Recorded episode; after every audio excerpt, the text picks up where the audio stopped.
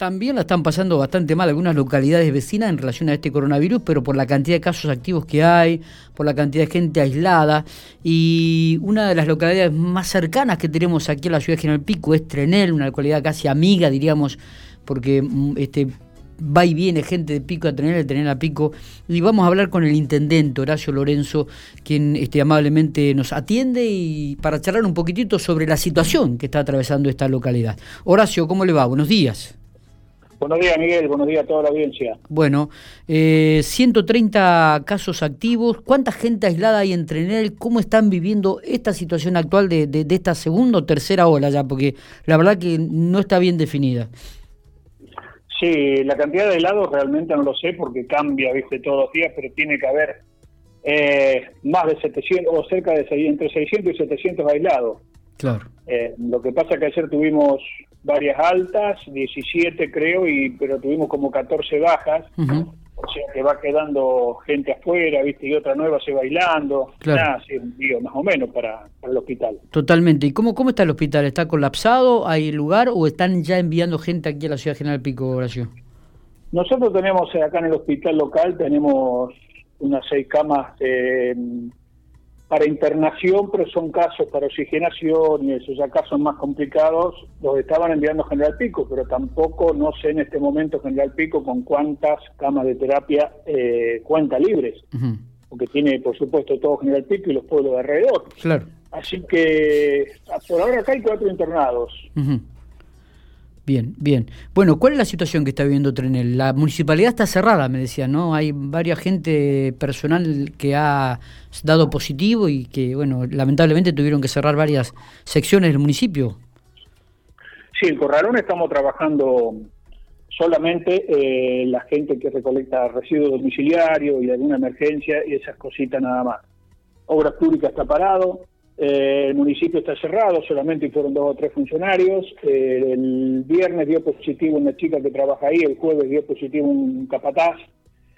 y así que por las dudas y como tenemos un contacto estrecho como en cualquier eh, oficina, claro, entonces decidimos cerrar todo hasta el lunes en concordancia con el con lo que dijo el señor gobernador y bueno, vamos a esperar a ver qué pasa, cómo sigue esto. Esto cambia, en medio día te cambia, ¿viste? Eh, sí, sí, cambia minuto a minuto, hora a hora cambia la situación.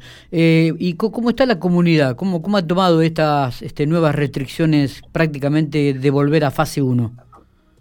Sí, la comunidad está como es previsible, hay mucha gente asustada, mucha gente aislada, alguno está por ahí molesto por el tema que le le corta el, ingreso por trabajo, pero a su vez también eh, son conscientes de que esto se está llegando a un... Antes era todo mucho más, más leve, hoy día es grave. Yo estaba mirando la lista de fallecidos de ayer, la edad, y, tenés de una sola persona de 80 años, el resto son todos entre 50 y 60 y 60 y algo. Exactamente. Y antes al principio no era así, eran todos abuelitos lamentablemente que fallecían, pero como que van bajando las edades. Exactamente, sí, sí. Sí, y, eso es lo que más preocupa, ¿no? Es preocupante antes como ahora, porque también los abuelos, acá se apareció el virus en un geriátrico y tuvimos tres fallecidos. Eh, lo que pasa que lo, yo para mí lo que más preocupa es que esto aparentemente es mucho más contagioso, mucho más rápido y ya ni más ningún nexo, está en cualquier lado, ¿viste? Claro. Sí, sí, y, por eso este, e, estas nuevas restricciones que, que aparentemente el objetivo es bajar, este, aplanar un poco la curva que iba prácticamente en un ascenso este, eh, tremendo y que uno también se explica si las medidas fueron a tiempo o no fueron tomadas a tiempo, ¿no? Y yo creo que se toman a tiempo en su momento eh, con una enfermedad desconocida, ante una pandemia que estaba haciendo, empezaba a hacer estragos en otras partes del mundo, en Europa, en Asia. Sí. Y bueno, la idea fue eh, el, primer encierro, digamos. Sí, me refiero a este, ¿no? A, a estas restricciones. Si no podrían haber llegado antes este, como para evitar, eh, porque claro, los números ahora los vamos a tener recién Lorenzo eh, en, eh, en 10, 15 días, los números de estas restricciones, ¿no? pero bueno, veremos cuáles son los resultados. hay algo que es muy clarito y muy simple, que acá los gobiernos, menos mal que tenemos un gobernador como el que tenemos, no por nada, un gobierno nacional que se preocupa por la gente, pero lo que pasa que el problema acá no, no ha sido tanto los gobernantes, creo yo, vacuna más, vacuna menos. El tema es la gente. Eh, no nos cuidamos lo suficiente o no se cuidaron lo suficiente mucha gente. Y yo creo que se paga por eso, porque esto, vos viste lo que estaba pico atrás, por ejemplo, 15 días atrás, en las plazas, en todos los lugares. Sí, sí, sí, sí, totalmente. en toda la provincia. ¿Y qué puede hacer un gobierno contra eso? No podés meter a todos presos, meter 300 personas en pico detenidas, o 500, la policía la tenés controlando los aislados, los positivos. Eh, es una situación muy compleja. Sí, sí. realmente por ahí el que no está en esto no se da cuenta. Eh, todavía critica, pero hay que estar, y yo te lo aseguro que yo nunca me hubiera esperado una cosa de esta y hay que estar todo el día al, frente de, un hospital, de una comisaría, de un, municipio. Sí, totalmente. Es, muy complicado, muy complicado. Aparte tenés que sumar los otros problemas diarios, porque no dejó de haber accidentes, no dejó de haber gente que tiene un ataque al corazón o que sufre una neumonía. Sí, sí, aparte todo, todo el contexto social que le agregamos a toda la parte de la salud, ¿no? Este, el comercial, económico, la vida social de cada una de las personas. Bueno, hoy estábamos hablando justamente con la intendente de la ciudad General Pico, Fernanda Alonso, y nos decía, si, si a mí me hubiesen anticipado que yo iba a vivir esto los primeros casi dos años de gobierno, y lo hubiese pensado, dice. Eh, y, es, y, la realidad, estamos todos Igual, Fernanda, estamos todos iguales. Eh, claro, claro, justamente, escuchándote ahora, lo que, lo que vos decías, Horacio, es justamente lo que decía también Fernanda, ¿no? Eh, la situación es muy compleja, impensada, y, bueno, y hay que tener mucho timing, mucho, mucho, mucha cintura para manejar esta situación, ¿no? Sí, ya te digo, es gracias a ¿Cómo está la parte social entre en el Horacio? Este, ¿Cómo están con el tema de, la gente que por ahí no puede trabajar, con bolsones de comida? ¿Cómo, cómo están trabajando las partes social? Y se ayuda, lo, ni, bien sabemos de algún aislado caso positivo, vamos llamando, eh, la gente es muy honesta, la verdad que hay gente que dice, no, problema arreglo, viste todo, no, no es que quieren sacar provecho porque saben que esa mercadería que le das a ellos por ahí no tenés los fondos para comprar cantidad y después por ahí tenés que andar eh, como quien dice, rejumiando la lata como para asistir a otra persona. Claro. Eh, pero no, estamos dentro de todo medianamente, yo creo, si a alguien no le llega la mercadería por ahí es porque no nos avisa, porque si no tenemos gente todo el día en la calle asistiendo lo que hay que asistir. ¿Cuántos bolsones están entregando o cuántas familias están asistiendo en estos momentos? Y por día calcular unas entre 20 y 30 familias en, en, la localidad de Trenel. Eh, acá nos mandan un mensaje, dice, ¿en Trenel afectó el cierre de las exportaciones, teniendo en cuenta un frigorífico exportador tan importante para una localidad como Trenel? Hasta el momento no, hasta el momento no, lo que pasa es que van poquitos días, ¿no? Claro. Hasta el momento no se ha sentido el impacto, pero bueno. Eh, ¿Sigue trabajando normalmente el frigorífico?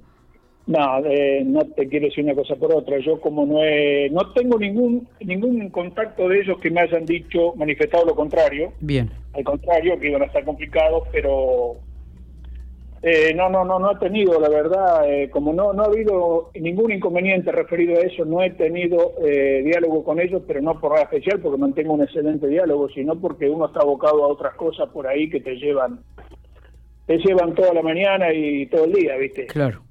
Claro, claro.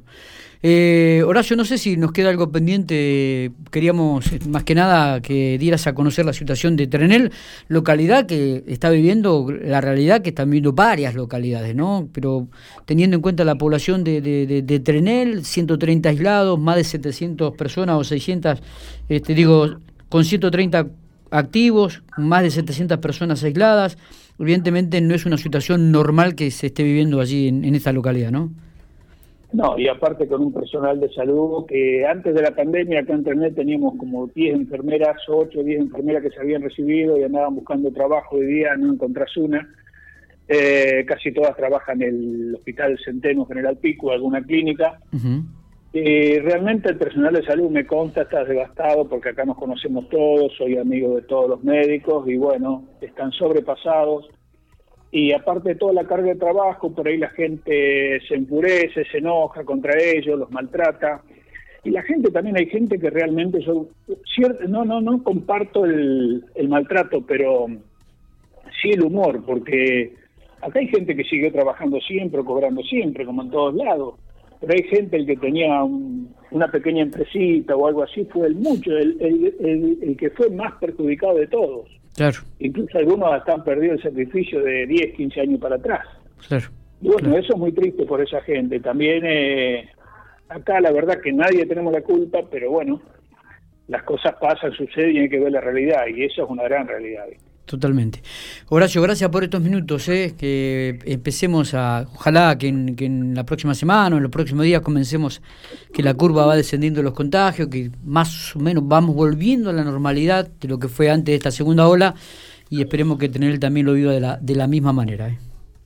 Dios, Dios te escuche y bueno, a la gente que, que se cuide, que se siga cuidando. Eh, lamentablemente por ahí que hacer oídos sordos a todos esos comentarios y cosas que la verdad que no sé a qué responden. ¿Hubo manifestación en Ternel ayer? No, por suerte no, no, no, por suerte no. Eh, la verdad que nada, uno no sabe, no se puede decir esto pasa tal cosa, pasa la otra, lo que es inentendible, si yo no lo entiendo, sinceramente. Pero bueno, eh, la sociedad por ahí somos así. Che, bueno, y eh, públicamente te voy a mandar un saludo para a tu hermano Raúl. está, está así. Sí, Pablo Raúl. 18 años. Claro, porque hicieron la, la, el servicio militar juntos ustedes, ¿no? Ahí, en General Pico. En, claro, cuando era el cuartel, el destacamento de, acá, de vigilancia de la ciudad General Pico. Destacamento de Vigilancia Cuartel General Pico. Exactamente. Así se llamaba. Horacio, gracias por atendernos.